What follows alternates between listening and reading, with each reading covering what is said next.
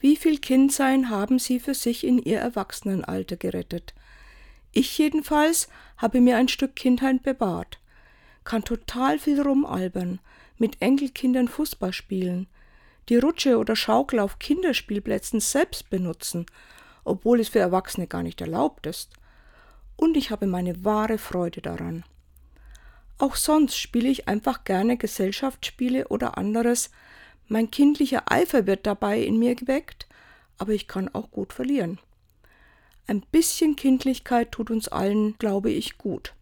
Etwas vom Ursprünglichen bewahren, nicht gleich den Kopf einschalten, mal über etwas herzlich lachen und sich freuen können. Gönnen Sie sich öfter mal solche Momente und vergessen Sie die Vernunft des Erwachsenseins. Probieren Sie sich aus und Sie werden spüren, wie gut es Ihnen tut.